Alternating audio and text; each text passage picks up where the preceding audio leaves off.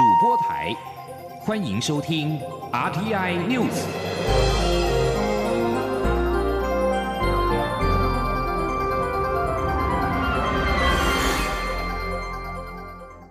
听众朋友您好，欢迎收听这节央广主播台提供给您的 RTI News，我是张顺祥。今天是中华民国一百零八年的双十国庆。首先把新闻焦点关注是蔡英文总统今天上午发表的国庆谈话。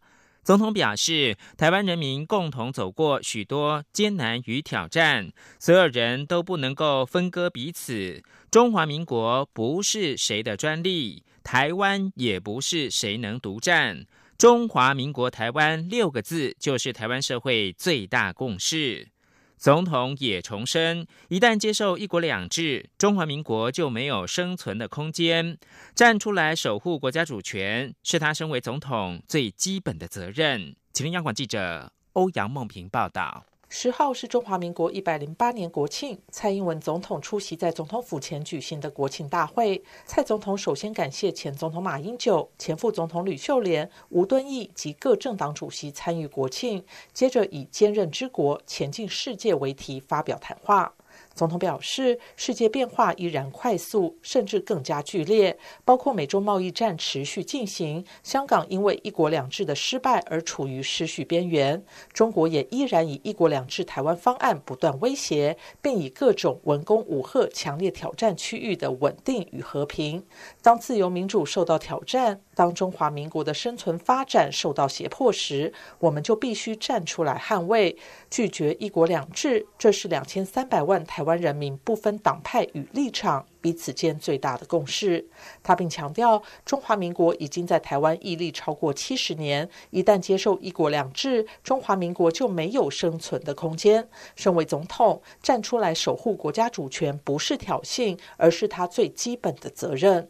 总统也指出，七十年来，台湾人一起走过八二三炮战、九六年台海危机，文攻武赫从未让台湾人民屈服。捍卫住国家主权，退出联合国的恐慌及一次次断交的压力，也不曾改变台湾人民想要走向世界的决心。另外，不论是遇到经济危机或风暴、天灾病变的磨难，也从未击败台湾人民奋斗生存的意志。这些共同记忆彰显了台湾人民的韧性，让台湾走过民主化的艰巨历程，成为世界上重要的民主典范。总统并强调，台湾人民共同走过这段路，中华民国台湾已经是最大的共识，无法分割彼此。总统说：“我们共同走过的这一段路，不论是哪个党派，只要生活在这一块土地上的人民，都不能分割彼此。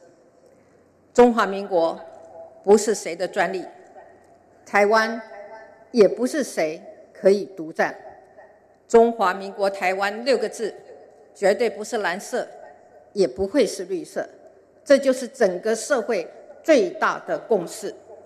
展望未来，总统表示，中国利用锐实力步步进逼，但台湾作为区域的重要成员，会善尽国际责任。不挑衅、不冒进，结合理念相近的国家，确保台海和平稳定的现状不会被片面改变。如果要做到这些，台湾就必须团结，坚守自由民主的价值，让下一代保有决定未来的权利。总统也指出，国家未来的明确目标包括让国人继续团结在自由民主的旗帜下，捍卫国家主权，持续壮大台湾，强化经济实力，让民富而国强；同时积极走向世界，克服挑战，让中华民国台湾在国际舞台上抬头挺胸，勇敢自信。中央广播电台记者欧阳梦平在台北采访报道。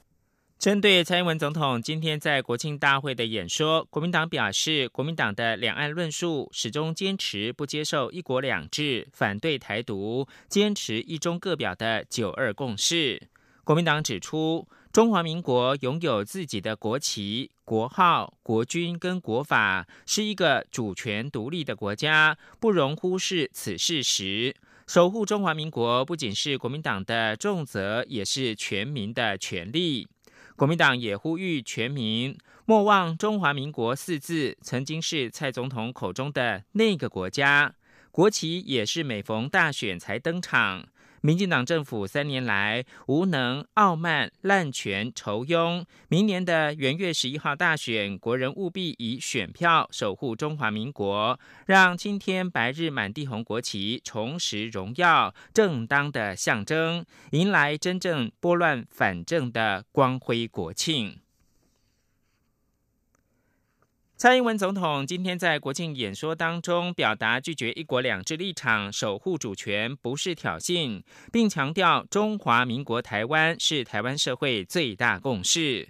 对此，民进党立委认为，蔡总统再次表达守护主权的坚定立场，也借此唤起全民守护主权的责任。不过，国民党立委质疑蔡总统的国庆演说与过去完全不同。多次提及中华民国是为了选举的两面手法，相信人民不会被迷惑。请记者刘玉秋的报道。蔡英文总统十号发表国庆谈话，指出中华民国已经在台湾屹立超过七十年，一旦接受一国两制，中华民国就没有生存的空间。身为总统，站出来守卫国家主权，不是挑衅，而是他最基本的责任。总统并提及“中华民国台湾”六个字，就是台湾社会的最大共识。对此，民进党团书记长李俊毅表示，蔡总统借由国庆演说，再次坚定表达拒绝“一国两制”的立场，也希望唤起全民守护主权的责任，更借此反驳过去国民党批评民进党挑衅中国的说法。哦，现在国民党一而再、再而三的说，呃，蔡英文在挑衅中国。哦，那造成两岸关系不佳。其实造成两岸关系不佳的，其实是中国造成的。哦，是中国挑衅台湾，不是台湾挑衅中国。那守护台湾的主权，这个是大家共同的责任嘛？对，我想这个表达的非常非常清楚。不过，国民党团副书记长童慧珍却说，蔡总统的国庆演说与过去截然不同，多次提到中华民国，开始挂国旗，这是民进党为了选举的两面手法，为了保卫总统大位，不遗余力。所有只要能够。呼唤这个选民，能够让台湾民众暂时迷惑他们，说我现在又站过来跟大家也要保卫中华民国这个决心哦。民进党的这个两面手手法，怎么样的去说服大家，他们都在所不惜。而时代力量党主席徐永明则认为，蔡总统在演说中除了对国际宣誓反对一国两制、守护主权的立场外，也特别强调中华民国台湾有向泛蓝选民喊话的意味。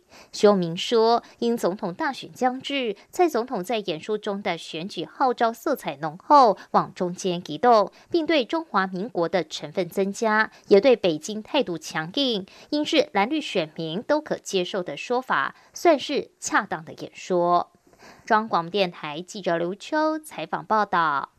中华民国中书暨各界庆祝一百零八年国庆大会今天上午在总统府前举行，近三千名旅居海外的侨胞特地回到台湾共襄盛举，很多人都是第一次参加，心情特别的兴奋。许多侨胞都非常肯定蔡英文总统这三年多来的执政表现，并说明年初大选一定会回来投票。记者刘品希的报道。中华民国一百零八年国庆大典十号上午在艳阳中登场，总统府前南广场聚集了将近三千名特地回台的海外侨胞，头上戴着大会发送的国庆绅士帽，身上别着国庆徽章，兴奋地与总统府合影留念。今年共有来自六十三个国家或地区六千多位侨胞返国参加国庆相关活动，其中以美国居多，共有一千五百五十七人。另外还有远从奈及利亚、俄罗斯、纳米比亚、哥伦比亚等地的侨胞专程回国参与盛会。旅居阿根廷的张小姐与先生是第二次回国参加国庆大会。她表示自己喜欢回来参加国家的庆典，每次回来都觉得台湾蛮热闹的。她并肯定蔡英文总统执政这三年多来所做的改革，尤其是年金改革与老人照顾。来自澳洲雪梨的李小姐也是二度回台参与国庆大会。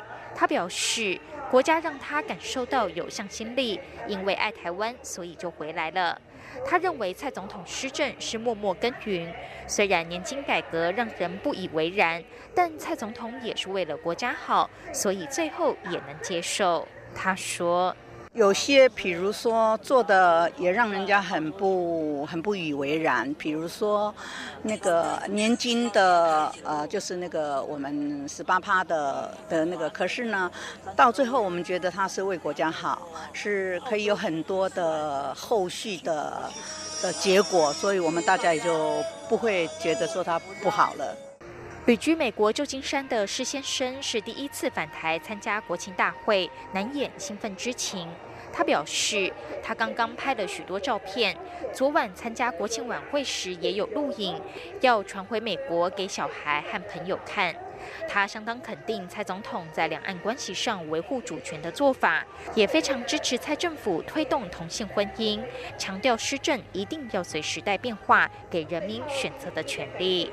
他说：“刚听起来您好像是蛮支持蔡总统，对不对？”哎，这个、这个、这个还用讲？你这个小时候，我们小学会讲写反攻抗俄，这是反攻大陆。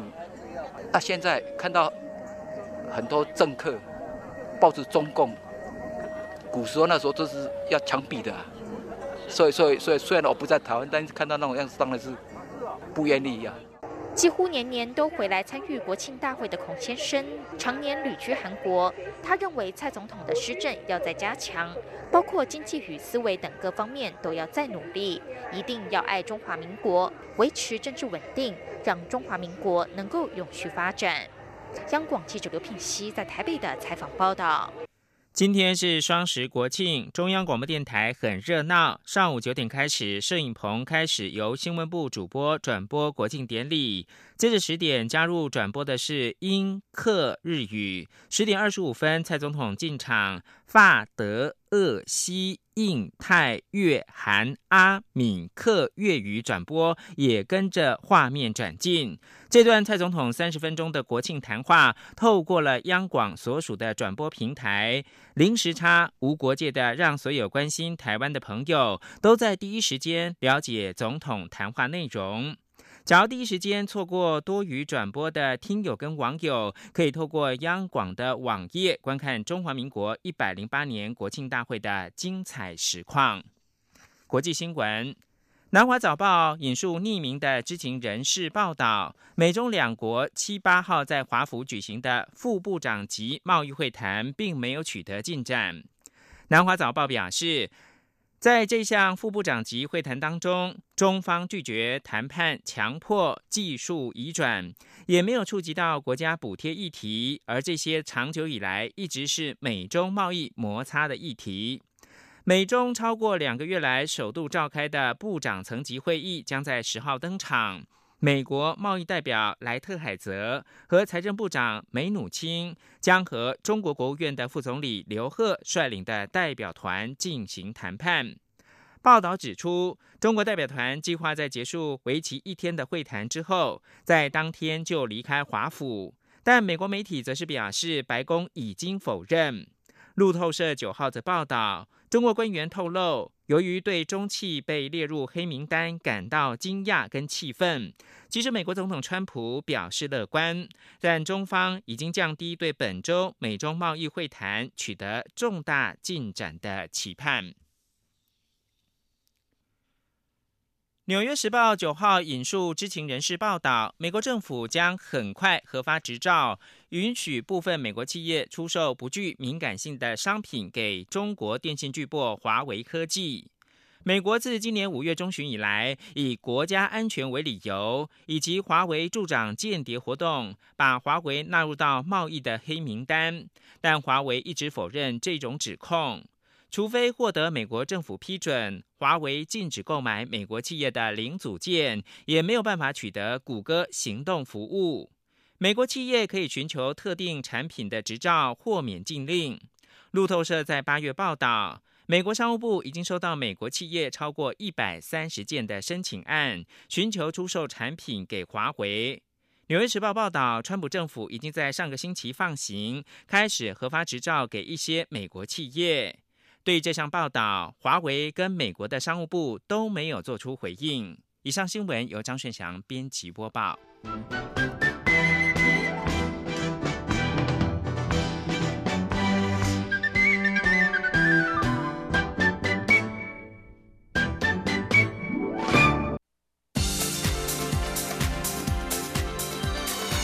这里是中央广播电台台湾之音。欢迎继续收听新闻。各位好，我是主播王玉伟，欢迎继续收听新闻。国庆大会今天登场，除了各界关注总统谈话内容之外，各项演出也是相当的吸睛。无论是旋翼机分列式、IDF 金国号与雷虎小组冲场，或三军联合越仪队及花车游行嘉年华，空中与陆地同样精彩。台北市日侨学校为了宣传东京奥运，今年带领了八十二名亲师生前来观赏国庆大会，一一一同庆祝中华民国生日快乐，让现场相当的热闹。前天记者杨仁祥、陈国维的采访报道。超越开始。一百零八年国庆大会遇到好天气，现场嘉宾一看到每年的招牌大菜三军联合乐仪队上场，猛拿手机或相机拍照录影。国军联合乐队今年也特别和三军仪队进行穿插走位、变换阵型，并搭配张惠妹的歌曲《牵手》和《我要飞》，展开各项高难度的演出，呼应今年“携手世界，台湾要飞”的大会主题。海军陆战队带来的反恐特战操演，呈现攻坚场景，过程逼真，令众人看得惊心动魄。前方破口后，丢弃炸弹，爆炸后同时投入项目内进行攻坚，击毙恐怖分子。来到空中演出，先是由空军黑鹰直升机、海军反潜直升机、陆军阿帕契以及超级眼镜蛇攻击直升机进行分列式，再看到 IDF 金国号战机以及 AT 三高级教练机通过总统府前广场上空，并由雷虎特技小组冲场，释放象征青天白日满地红的三色彩烟，让高潮不断。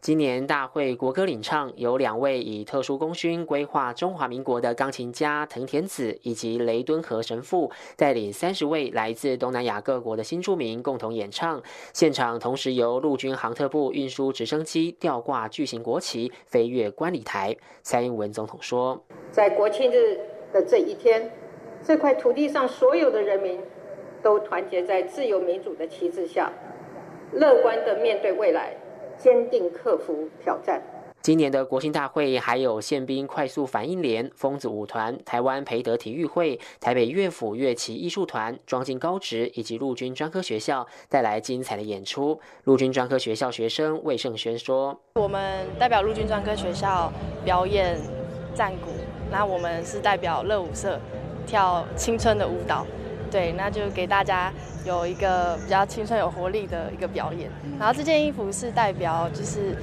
我们是台湾的一份子，所以才穿穿国旗在身上。场边观礼人潮众多，但有一群人穿着日本服饰引人注目。原来是台北市日侨学校为了宣传东京奥运，特别由副校长宫永健次带领八十二名师生和家长前来欣赏国庆大会的演出。台北市日侨学校学生邱永妮说：“我是第一次来参加，然后我觉得跟同学一起来很开心。”今年的国庆花车游行嘉年华也相当不一样，邀请今年 U 十二及 U 十八世界杯棒球赛的金牌国手、拿坡里市大运夺牌选手以及国际技能竞赛获奖学生、国军楷模，分别坐上英雄车队参与游行，接受众人喝彩，共同祝福中华民国生日快乐。中央广播电台记者陈国伟台北采访报道。今天除了总统府前的国庆大会，台北市政府一大早也在市府前广场举办了升旗典礼。台北市长柯文哲、红海集团创办人郭台铭以及亲民党主席宋楚瑜都出席。郭柯宋同框，增添许多想象的空间。不过，宋楚瑜在柯文哲上台致辞之前就离席，而郭台铭被问到会不会与宋楚瑜合作，郭台铭也说不会。前天记者杨文军的采访报道。台北市长柯文哲本来力挺红海创办人郭台铭参选总统，但上月郭台铭已宣布不联署参选总统。但有没有可能用亲民党的政党推荐参选总统，一直是各界讨论焦点。台北市政府十号一大早就在市府前广场举办升旗典礼，台北市长柯文哲、红海集团创办人郭台铭及亲民党主席宋楚瑜都出席，三人同框合唱国歌及国旗歌，但互动不多。且宋楚瑜在柯文哲上台致辞前就离席，也未受访，场面有些尴尬。柯文哲接受媒体访问时则解释，宋楚瑜接下来还有行程，要先进去总统府升旗典礼，自己。和宋楚瑜关系很好，平常也都有合作。至于是否会争取二零二零亲民党的总统门票，柯文哲则未正面回应。他说：“你不要，你不要让人家紧张，好不好？”现在门票说最后一张，然后他们说一定会使用到。哎，他们说十月底之前会有答案。对，那你就慢慢等。现在离十月十月底还有二十天。还是你知道那个答案的？他说各路人马都有去找他，包括你。你没有去找吗？没有啦，我跟你讲，这个这个，哎，你们你们不要紧张啊。郭台铭则是等到柯文哲致辞结束后才离去，一路上民众高喊郭台铭选总统，郭董加油，他都微笑以对。媒体也询问郭董是否会和宋楚瑜谈合作，郭则摇手说不会。后来更说自己都不选了，合作什么？至于是否会阻挡，郭台铭也说不会。媒体在追问是否就是专心跟柯文哲一起拼国会，郭台铭则说对，要让一些好。的立法委员进去，让台湾的立法更加完备。中央广播电台记者杨文军台北采访报道。而国民党总统参选人高雄市长韩国瑜今天一早参加由高雄市政府举办的升旗典礼，并且发表国庆演说。韩国瑜指出，台湾人民需要的不是亡国感，而是安全感。若是他有机会担任中华民国总统，他将坚守宪法，坚持自由民主，绝对不置人民于战争危机当中。前年记者刘玉秋的采访报道。为庆祝中华民国一百零八岁生日，国民党总统参选人高雄市长韩国瑜十号一早参加由高雄市政府举办的升旗典礼，并发表国庆演说。现场有入许多身穿国旗装、手中挥舞国旗的民众入场，旗海飘扬。韩国瑜在国庆演说中不断大打中华民国牌，他批评民进党执政以来肆无忌惮的贪污。腐败滥权变成东厂人就在，肥猫处处生的高傲政府，没有将台湾带往更美好，而是将台湾推向一个比中美断交时还要可怕的绝境边缘。他也指出，民进党大砍军工教退休金，不断拿台湾和香港特区政府相提并论，邦交国一直掉，甚至总统在就职演说上对国号中华民国也避而不提，让他也有很深的亡果敢，因为他爱他的国家。国旗，他的国家是。中华民国，韩国瑜指出，中华民国的国旗从飘扬到沉寂，国家也从繁盛到衰弱。本来政党轮替与派系竞争都是民主社会的基本常态，但任何政党轮替与竞争都不应该跨越国家认同的底线。台湾的颜色从来不是蓝绿橘白，而是这片青天白日满地红的国旗，承载着不只是中华民国的苦难与荣耀，更。是两千三百万人民的现在与未来。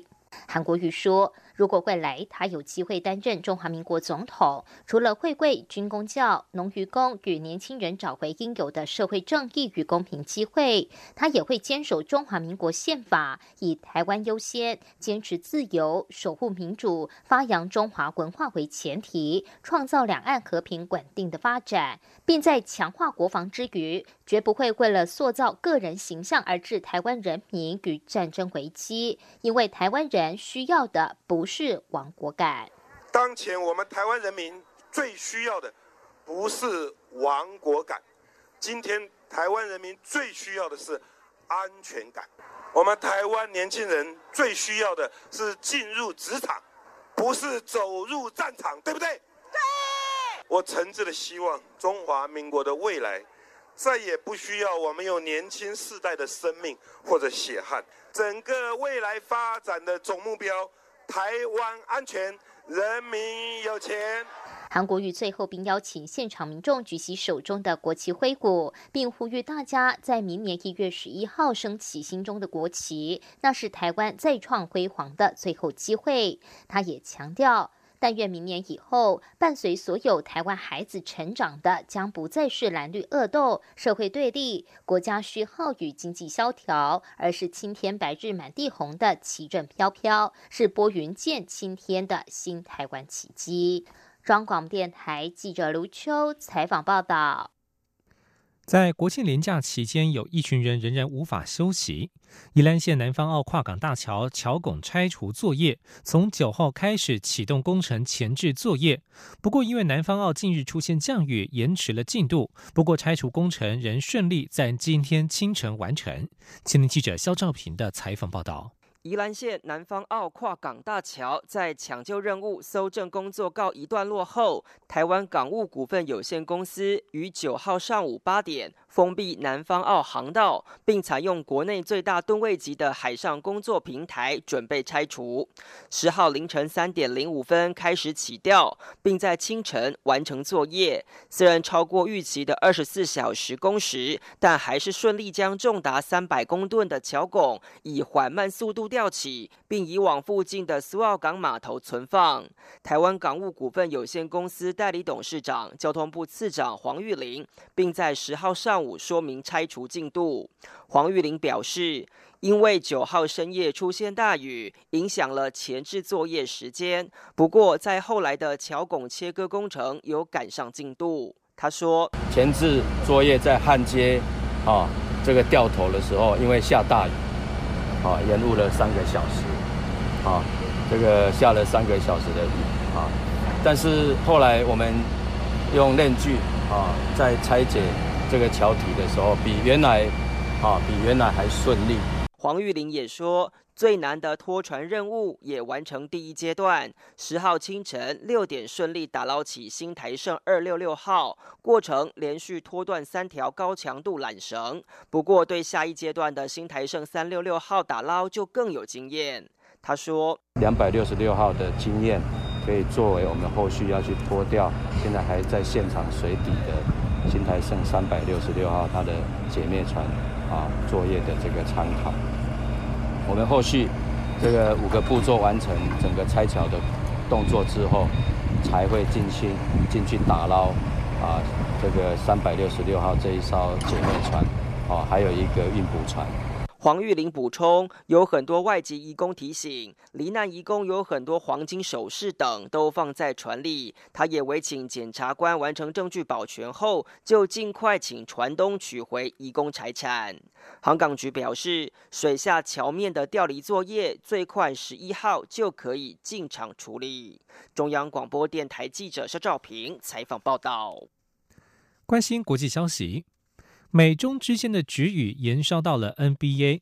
美国总统川普九号痛批金州勇士队总教练科尔以及圣安东尼奥马刺总教练波波维奇迎合中国。向来率直批评川普的科尔日前婉拒评论火箭队总经理摩瑞推文挺香港反送中所引发的风波。川普首度针对这起议题发表公开评论，他表示 NBA 主管必须自行解决与中国的处境。另外，他也把矛头指向了科尔，说这位三度率队赢得 NBA 总冠军的教头像个小男孩一样，吓得连问题都答不出来。而波波维奇同样避谈香港抗争的相关议题，但是他称赞 NBA 总裁席佛力挺的言论，还拿川普做比较，指双方存在非常大的差距。另外，美国国会两党议员在九号呼吁美国职篮 NBA 在中国企业和媒体结束对 NBA 的抵制之前，暂停在中国的所有活动。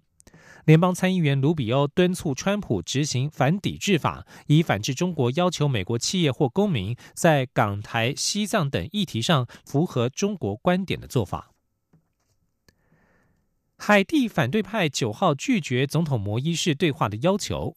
在示威活动超过一个月，而且经常演变为暴力的情况之下，海地的数个城市仍陷入瘫痪。在过去一年，海地的政治危机越显严重，反贪污示威者要求摩伊士下台，反对者在全国各地设下了路障，使得交通受阻，运送货品几乎不可能。摩伊是在八号晚间公布与反对派谈判的代表名单，期待能够因此结束海地的危机。